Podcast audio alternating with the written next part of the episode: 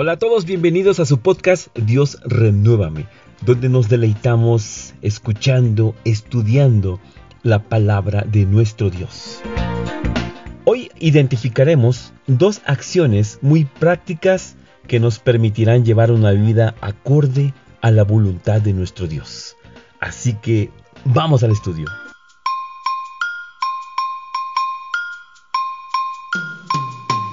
El versículo de referencia se encuentra en el Salmo 50, versículo 14. Haz que la gratitud sea tu sacrificio a Dios y cumple los votos que le has hecho al Altísimo. Amén.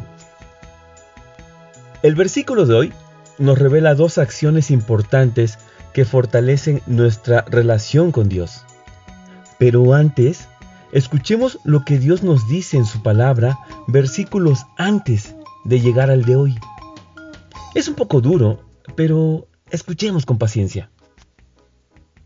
Pero Dios dice a los perversos, ¿para qué se molestan en recitar mis decretos y en fingir que obedecen mi pacto? Pues rechazan mi disciplina y tratan mis palabras como basura. Cuando ven ladrones, les dan su aprobación y se pasan el tiempo con adúlteros. Tienen la boca llena de maldad y la lengua repleta de mentiras se la pasan calumniando a su hermano, a su propio hermano de sangre.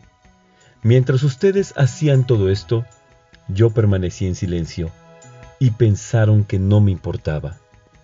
Pero ahora los voy a reprender. Presentaré todas las acusaciones que tengo contra ustedes. Arrepiéntanse todos los que se olvidan de mí, o los despedazaré, y nadie los ayudará. Amén. Es muy fuerte esta declaración de nuestro Dios. Y recordemos que Dios cumple sus promesas, así que debemos tomarlo muy en serio. Lo interesante de todo esto es que si bien las palabras de Dios son duras y a veces quisiéramos no escuchar este tipo de advertencias y de hecho sentencias, tan cierto es esto como cierto es que Dios nos da siempre una salida para no caer en el juicio de su ira. Así que el versículo de hoy identificamos dos acciones prácticas, accesibles y sobre todo de gran beneficio a nuestras vidas. La primera acción es llevar una vida de gratitud. Dice Primera de Tesalonicenses capítulo 5 versículos 16 al 18. Estén siempre alegres, nunca dejen de orar, sean agradecidos en toda circunstancia pues esta es la voluntad de Dios para ustedes, los que pertenecen a Cristo Jesús. Amén. La segunda acción es el compromiso. Hemos sido llamados a comprometernos con Dios. Dice Primera de Tesalonicenses capítulo 4, versículos 7 al 8. Dios nos ha llamado a vivir vidas santas, no impuras. Por lo tanto, todo el que se niega a vivir de acuerdo con estas reglas no desobedece enseñanza humana, sino que rechaza a Dios, quien les da el Espíritu Santo. Amén. Nuestro Dios es un Dios de justicia. Dentro de su justicia nos advierte sobre las consecuencias de llevar una vida distante de Él, pero también nos da a conocer un camino de salvación. Ese camino no es complicado, no es imposible, no está lejos. Cerramos con este versículo. Hechos capítulo 17, versículos 27 al 28.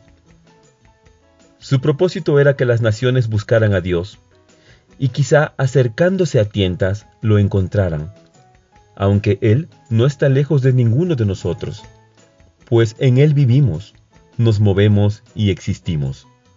Como dijeron algunos de sus propios poetas, nosotros somos su descendencia. Amén.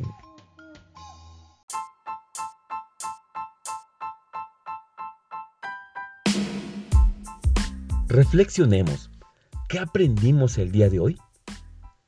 Dios en su perfecta justicia nos advierte de las terribles consecuencias de caer en la ira de sus manos, pero en su perfecto amor nos proporciona la solución.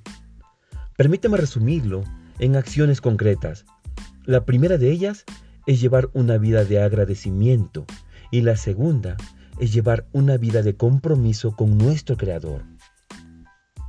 Les doy gracias a nuestro Dios por permitirnos escuchar su palabra y a cada uno de ustedes por mantener un corazón dispuesto. Gracias por escuchar. Los esperamos aquí en su podcast Dios Renuévame de lunes a viernes con el mensaje de salvación que nos permite nuestro Creador. Que tengan un excelente fin de semana, que el Señor los bendiga grandemente. Amén.